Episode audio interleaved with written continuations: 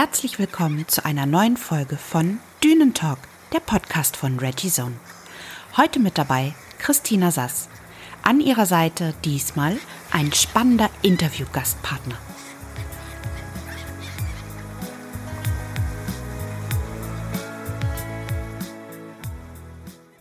Moin aus dem hohen Norden.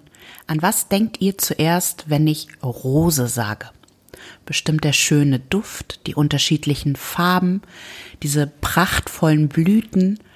Und jetzt gibt es das alles im Glas, nämlich von der Manufaktur Rosenfeines. Ich habe heute zu Gast Sven Jakobsen, Inhaber von Rosenfeines. Guten Morgen. Hallo. Wir sitzen diesmal tatsächlich auf Entfernung, doch nebeneinander, zumindest am Bildschirm. Ich hoffe, das funktioniert alles mit der Aufnahme.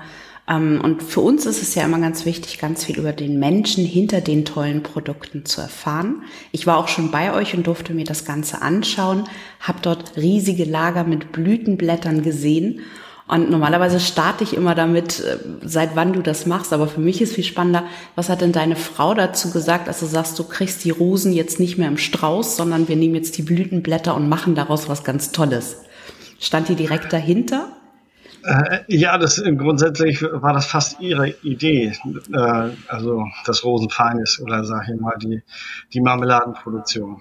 Wir haben ja ursprünglich äh, damals äh, klassisch Landwirtschaft gehabt mit äh, Erdbeeranbau und über die Erdbeeren sind wir zur Marmelade gekommen und äh, ja, gab es dann eben auch äh, mal ein Rezept mit äh, Erdbeerrosenblütengelee oder Erdbeerrosenblütengelee.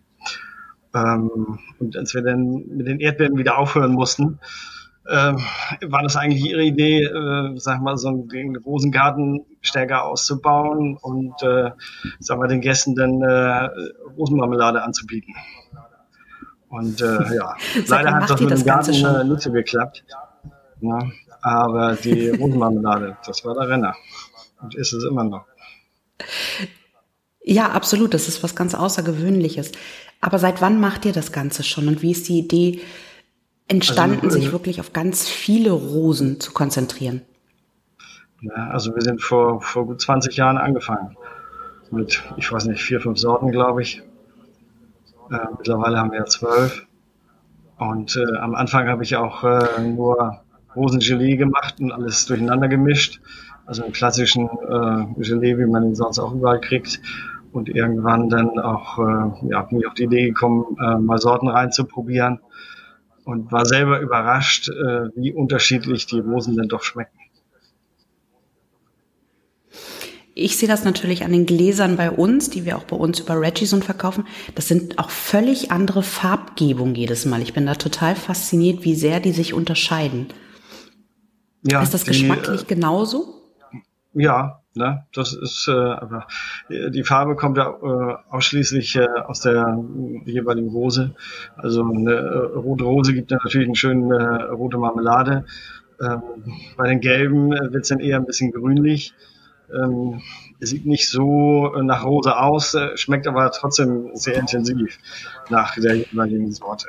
Also ich habe da welche, die ein bisschen nach Zitrone schmecken, nach Aprikose, äh, Pflaume, ja, äh, einige schmecken teilweise äh, Litchi oder Quitte raus. Also das ist äh, interessant und faszinierend, wie viel äh, ja, wir sagen, Obstaromen äh, äh, sich in der Rose tummeln. Gab es da auch schon einen Reihenfall? Gibt es also Rosensorten, wo ihr sagt, boah, die lassen sich nicht verarbeiten, weil sie nicht schmecken? Äh, ja, also ich, die habe ich dann gar nicht erst ausprobiert.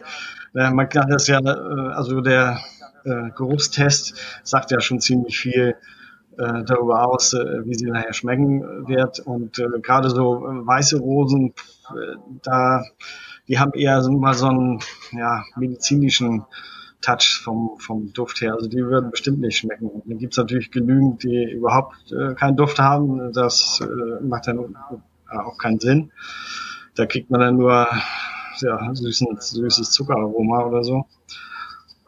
Und äh, so sind wir auch zu den äh, zwölf Sorten gekommen, einfach ins Rosarium oder äh, auf dem äh, Rosenmarkt äh, und haben uns durchgeschnuppert und gesagt, oh, die Sorte, also die, Duftrichtung, die haben wir noch nicht, das könnte noch was werden, äh, das probieren wir mal aus. Und dann habe ich zwei, drei eingepflanzt äh, und dann mal einen Marmeladentest gemacht. Und wenn sie dann bestanden hat, äh, dann haben wir mehr bestellt. Jetzt weiß ich, ihr habt selber ja auch einen eigenen Rosengarten, den ich mir auch anschauen durfte. Nur war ich leider im, im, Frühjahr da, da blühten die alle noch nicht. Aber das heißt, ein Teil der Rosen baut ihr auch tatsächlich selber an. Also für die, äh, ja, von, für elf Sorten äh, bauen wir alle Rosen selber an. Die zwölfte, die Sylter Rose, äh, da kommt ein Teil von Sylt und dann habe ich jemanden an der Schlei, der hat einen Bio-Obsthof, der baut für mich die Sylter Rose an. Weil die braucht Fläche, um Ertrag zu bringen. Das ist halt das Problem. Alle anderen, die wir so haben, das sind halt moderne Züchtungen, die äh, blühen den ganzen Sommer und haben auch relativ große Blüten. Das äh, bringt ja noch ein bisschen Menge. Aber die Sylter ist halt eine Wildrose und die hat nur fünf Blütenblätter. Eigentlich nur eine, also Ende Mai bis Mitte Juni eine Hauptblüte und dann war's das. Hm. Jetzt hast du mir, als ich bei euch war, die Geschichte erzählt, dass ihr wirklich mit dem Auto nach Sylt fahrt, um dort ja. die Rosenblätter zu ernten und dass der Geruch im Auto, also ich würde es jetzt mal glatt mit einer Droge gefasst schon vergleichen, vom Geruch her ja. gleich kommt. Ähm, magst du mal erzählen, wie ihr die Blütenblätter erntet, wie das funktioniert? Ähm, jetzt also auf Sylt, äh, ja, da fahren wir dann halt äh, rüber. Sie wachsen da ja äh, überall an den äh, Wegen, Parkplätzen etc., äh, an den Dünen. Und da, wo wir dann vernünftig rankommen, ja, laufen wir dann die, die Hecke ab, zupfen alles, was aufgeblüht ist und packen das dann in Kisten ins Auto. Und wenn die Kisten voll sind, so meistens haben wir da so sechs, sieben Stunden gepflückt äh, dann wieder auf dem Autozug und äh, nach Hause. Und wenn es richtig warm ist, dann äh, müssen wir gerne mit offenem Fenster fahren, weil sonst hätten wir es nicht aus. Das Aroma ist, also, ja, das ist schon zu viel, fast zu viel des Guten. weil das dann, ja, das sind dann doch mal so 20, 25 Kilo Blütenblätter äh, und die dann äh, ja, ihr, ihr Aroma ausdunsten. Jo. Ähm, zu deinen Produkten einmal zurück. Was ist für dich die größte berufliche Herausforderung, wirklich ein Unternehmen aus einem Hobby zu machen? Also für mich in dem, äh, jetzt mit den Rosen war das größte Problem, äh, überhaupt einen Markt aufzubauen.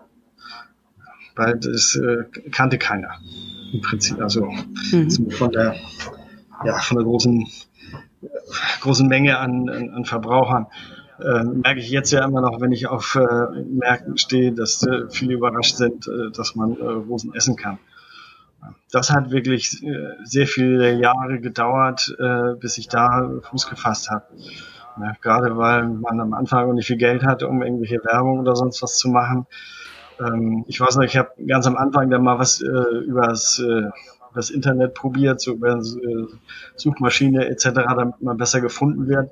Das Problem war nur, äh, es suchte keiner Rosenmarmelade. also war das Ganze witzlos. Ähm, und äh, da äh, muss ich sagen, ist äh, hier feinheimisch Schleswig-Holstein äh, sehr wichtig gewesen für mich und immer noch. Ohne die äh, gäbe es kein Rosenfeins da hatte ich ja eine Plattform. Möglichkeiten, mich zu präsentieren, Kontakte zu knüpfen etc. Hat trotzdem, ich würde mal sagen, sechs, sieben Jahre gedauert, bis das äh, vom Hobby zum äh, Geschäft wurde. Äh, aber es ging wenigstens. Was haben Freunde und Verwandte gesagt, als du gesagt hast, Mensch, ich baue jetzt nicht nur Rosen an, ich verarbeite die auch noch und mache daraus Marmelade? Standen die direkt hinter euch oder gab es da Zweifler? Äh, doch, die waren das ja gewohnt, dass wir was ausprobieren. Also das war nicht, na, das äh, war jetzt eben ungewöhnlich. Die kannten das schon. Ja, das sind, wenn irgendwas, wenn das eine nicht mehr geht aus unterschiedlichen Gründen, dann äh, haben wir immer was äh, anderes äh, gemacht. Also nicht so lange nach hinten geguckt und äh, ja, äh, wie sagen, äh, traurig nach hinten geguckt, dann auch, warum äh, hat das denn nicht geklappt und äh, so weiter, sondern äh, nach vorne und ja, was geht jetzt? Das heißt, Ist das auch etwas, was dich auszeichnet? Ist das eine Charaktereigenschaft von dir, dass du sagst, ich mache, ich probiere einfach mal? Oder wie würden Freunde dich beschreiben? Ja, ich glaube schon, dass, äh, dass äh, jemand, der mich gut kennt und über die letzten Jahrzehnte begleitet hat, äh, das so sehen, äh, ja, hat auch schon, ich weiß, eine äh, gute Freundin hat das auch mal so auf den Punkt gebracht, dass sie das äh, so bewundernswert, faszinierend fand, dass wir dann immer wieder äh, ja, geguckt haben, was dann äh, noch wieder geht. Das ist mir vorher gar nicht so mhm. bewusst gewesen. Aber ja, für mich war es eben normal. Was wolltest du denn als Kind werden? Weiß ich nicht mehr, ehrlich gesagt. das war, glaube ich, ziemlich schnell klar, dass ich äh, irgendwas mit Landwirtschaft äh, oder überhaupt äh, Gärtner oder sowas in der Art irgendwas machen wollte. Ja, ich war gerne draußen im Garten und äh, ich habe auch gerne äh, meiner Mutter im Gemüsegarten und äh, Blumengarten äh, geholfen zum Unkrauthacken etc. Also was für andere Kinder eher Strafarbeit ist, das fand ich damals schon ganz schön. Was würdest du denn mit deinem Wissen heute anders machen zu Beginn deiner beruflichen Selbstständigkeit? Na, ich würde sehen, dass ich wesentlich schneller zum Marmeladekochen komme, weil das, äh, ja, was sich letztendlich als erfolgreich herausgestellt hat. Ja, aber ja. Ähm, ohne den langen, beschwerlichen Weg äh, wäre ich auch nicht da hingekommen. Das eine hat sich aus dem anderen ergeben.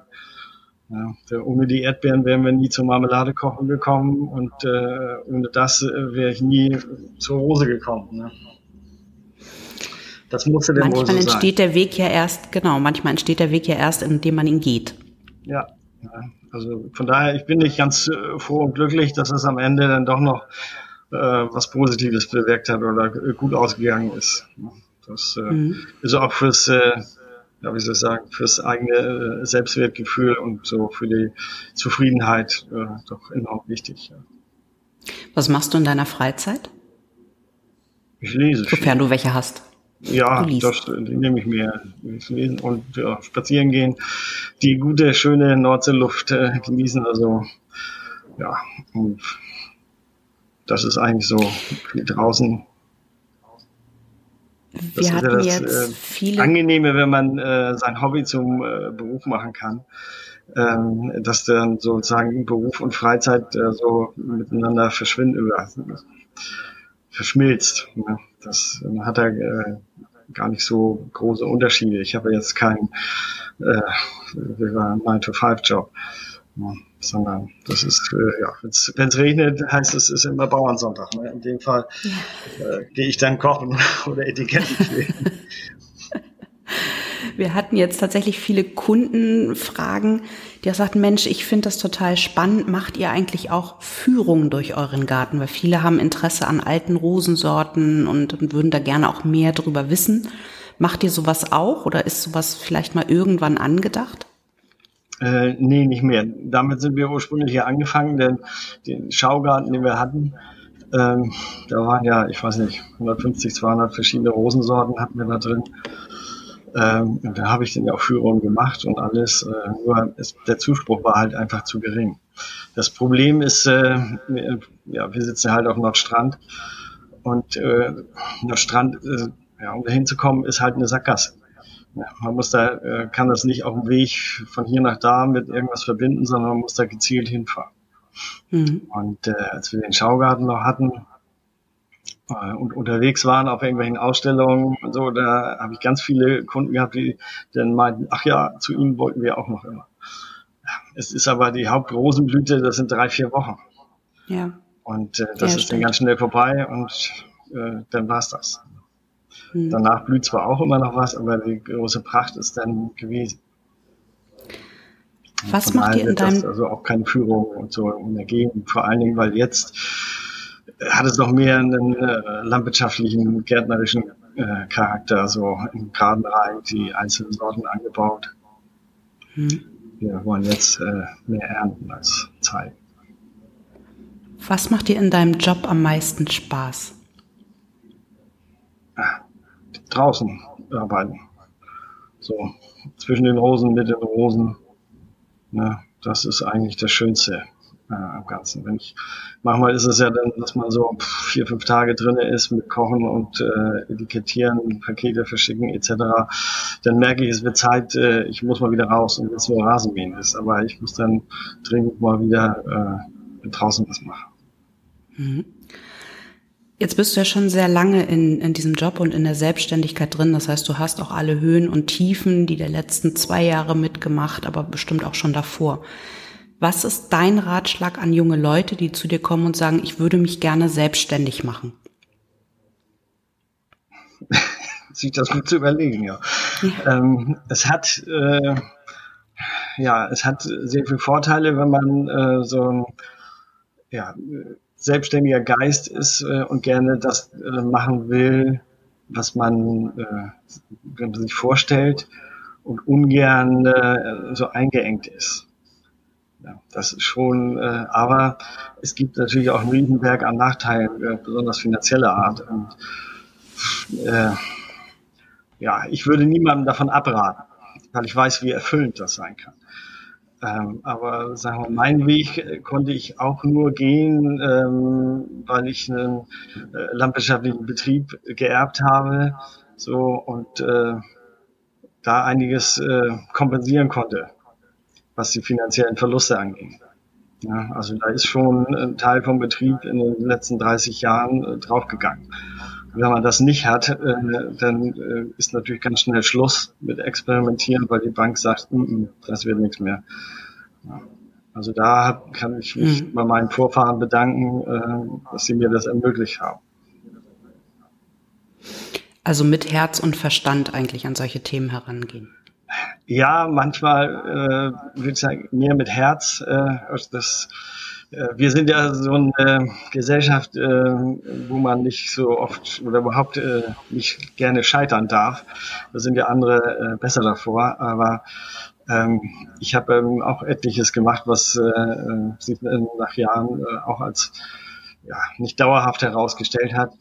Ähm, man lernt äh, aus jedem Scheitern. Ne? Und äh, man darf bloß nicht äh, mutlos werden. Das ist das Größte. Das ist nicht ganz einfach, lässt sich leicht sagen so, aber das ist äh, letztendlich das Entscheidende. Ich glaube auch, man muss immer an sich glauben und an das, wo das Herz einen hinführt. Ähm, für mich eine ganz wichtige Frage und die stelle ich immer sehr, sehr gerne. Wofür bist du dankbar? naja, dass äh, ich so lange durchhalten konnte. das, äh, da bin ich sehr dankbar. Äh, und äh, ja, für meine äh, drei wunderbaren Jungs ne, bin ich auch sehr dankbar. Und äh, ja, das, ja, das, ja, wie soll ich sagen, ähm, meine Frau ist vor gut vier Jahren gestorben und ich hatte das große, habe das große Glück, dass ich mich nochmal verlieben durfte. Und eine wunderbare Gefährtin habe, die das Ganze mit mir teilt jetzt. Das ist äh, ein sehr großes Glück. Dafür Absolut. bin ich unheimlich dankbar. Ja, absolut verständlich. Und ich glaube auch, wenn die Verwandtschaft und die Freunde da sind und hinter einem stehen und den Rücken stärken, dann geht man auch offener auf Problemstellung zu und offener auf die Welt zu, weil man weiß, man hat immer die sichere Basis im Rücken. Und ich glaube, das ist das Wertvollste, was wir überhaupt haben. Ja, das kann ich nur bestätigen. Ähm, wenn du eine Sache in deinem Leben verändern könntest, welche wäre das? Ja, da sind wir wieder beim Thema. Ich würde eher mit der Marmelade anfangen. Alles andere wäre, äh, was ich da verändern würde, äh, das würde das komplette Leben äh, umschmeißen, das ich jetzt habe. Also ja, weiß ich, nein, das würde ich mal die Frage so beantworten. Okay. Ähm, die Marmeladen selber, die sind ja nicht nur tatsächlich als Brotaufstrich. Also ich selber habe damit tatsächlich schon gekocht. Ich habe es in Soßen mit hineingetan. Hast du noch einen ultimativen Tipp für unsere Zuhörer, was man alles Tolles mit der Rosenmarmelade anfangen kann? Also da sollte man auf jeden Fall äh, kreativ sein.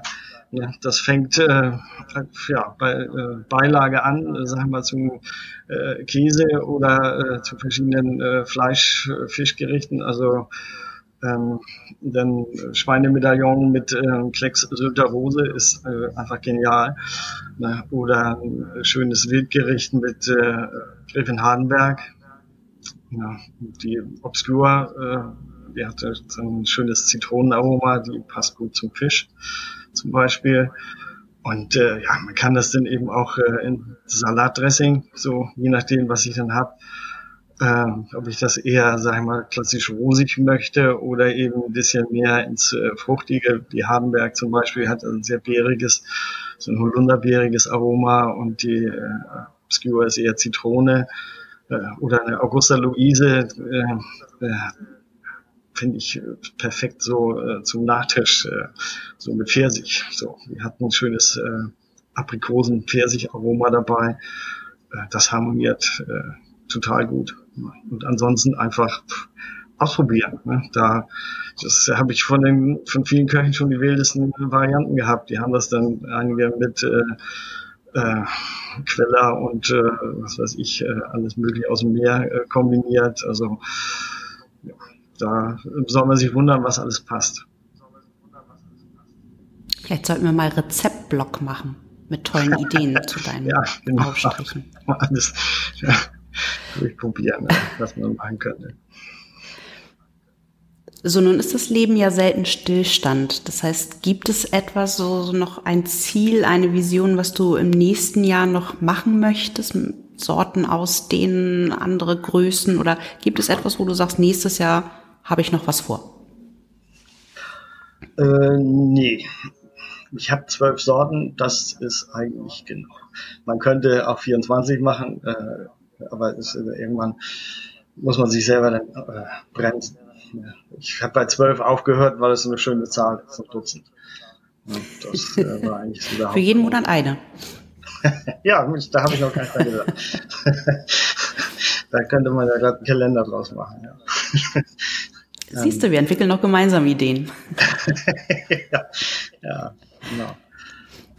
Nein, das ist äh, das, das, was ein bisschen schade ist, äh, ja, dass ich keinen Nachfolger habe fürs Ganze. Ja, also dafür ist es auch zu klein, äh, um jetzt, sagen wir, zwei Familien davon zu ernähren. Dann müsste man äh, das wesentlich größer und äh, anders aufziehen, ja. Aber äh, ich sage mal scherzhaft, äh, ich möchte das jetzt so bis zur Rente äh, langsam auslaufen oder äh, langsam ruhig und ruhig angehen. Das so genießen, wie es ist. Ne? Noch äh, viele äh, nette Kollegen kennenlernen aus den verschiedenen Veranstaltungen, gerade auch mit dem äh, Origins vom JRE, da noch vielleicht noch mal das ein oder andere äh, machen das ist so das, äh, was ich mir für die nächsten Jahre so vorstelle. Ich habe selten so einen zurückhaltenden, zufriedenen und in sich ruhenden Menschen tatsächlich erlebt. Ich finde das ganz beeindruckend. Wofür dürfte man dich denn, sehr gerne, wofür dürfte man dich denn nachts wecken? oh. Eigentlich, ja, weiß ich nicht. Gar nicht. Äh, vielleicht für eine äh, Mondfinsternis oder irgendwann oder Sternschnuppenregen oder sowas. Also das könnte ich mir noch am ehesten vorstellen. dass mich das reizen würde, aufzustehen. Mm, wir kommen jetzt langsam schon zum Schluss und ich finde die letzte Frage immer ganz schön. Vervollständige den Satz, ich kann nicht leben ohne. Ohne die Natur, ohne draußen sein. Kurz und knackig. Ich hätte auch ehrlich gesagt gar keine andere Antwort von dir erwartet. Mich hat sehr gefreut. Es waren tolle Fragen. Ich liebe die Sachen von Rosenfeines. Zu bekommen natürlich auch bei uns bei Reggie Zone. Wir planen viele spannende Sachen mit euch als Partner im nächsten Jahr. Darüber werden die Zuhörer auch noch im Laufe der nächsten Podcast-Folgen einiges zu hören bekommen. Ansonsten bedanke ich mich erstmal, lieber Sven, bei dir für das tolle Interview und mach auf jeden Fall noch ganz lange weiter, damit wir möglichst viele tolle Rosenmomente erleben dürfen. Ja, keine Bange, das wird schon. Ich, äh, ich liebe den Job ja auch, so ist es nicht. Vielen, vielen Dank. Gerne. Tschüss. Tschüss.